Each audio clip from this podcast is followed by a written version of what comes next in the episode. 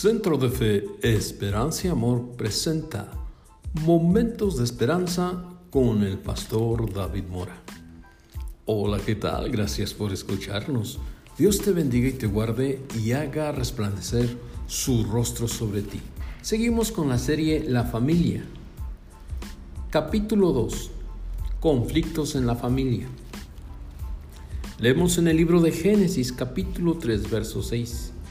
Y vio la mujer que el árbol era bueno para comer y que era agradable a los ojos y árbol codiciable para alcanzar la sabiduría y tomó de su fruto y comió y dio también a su marido, el cual comió así como ella. Eva, la primera mujer sobre la tierra, fue creada para gozar de la protección y amor de Adán, su esposo, sin ser inferior o superior a él. Dios da un mandamiento a Adán y éste tenía que comunicárselo a Eva para que también lo guardara. ¿Qué demandaba este mandamiento? Que podrían disfrutar para comer y alimentarse de todos los árboles del huerto en ocasiones la falta de comunicación y comunión en el matrimonio son causa de conflicto.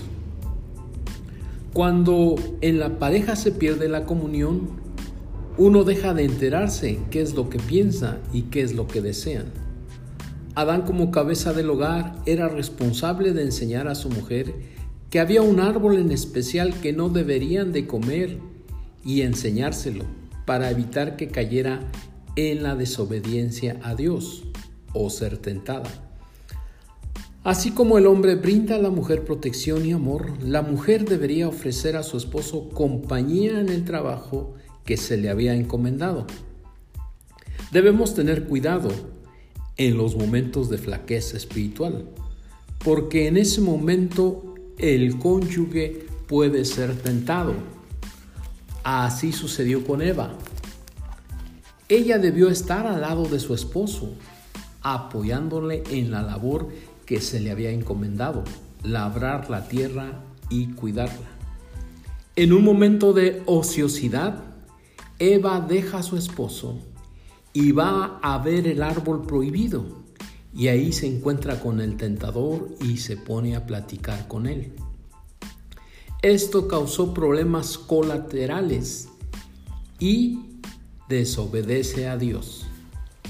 En tres cosas cayó en tentación Eva.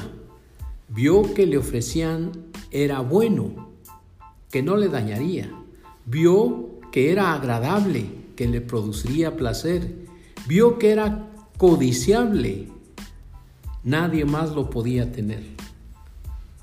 No hay nada oculto que no haya de salir a la luz. Recuerda que todo lo que sembramos, eso es lo que vamos a cosechar.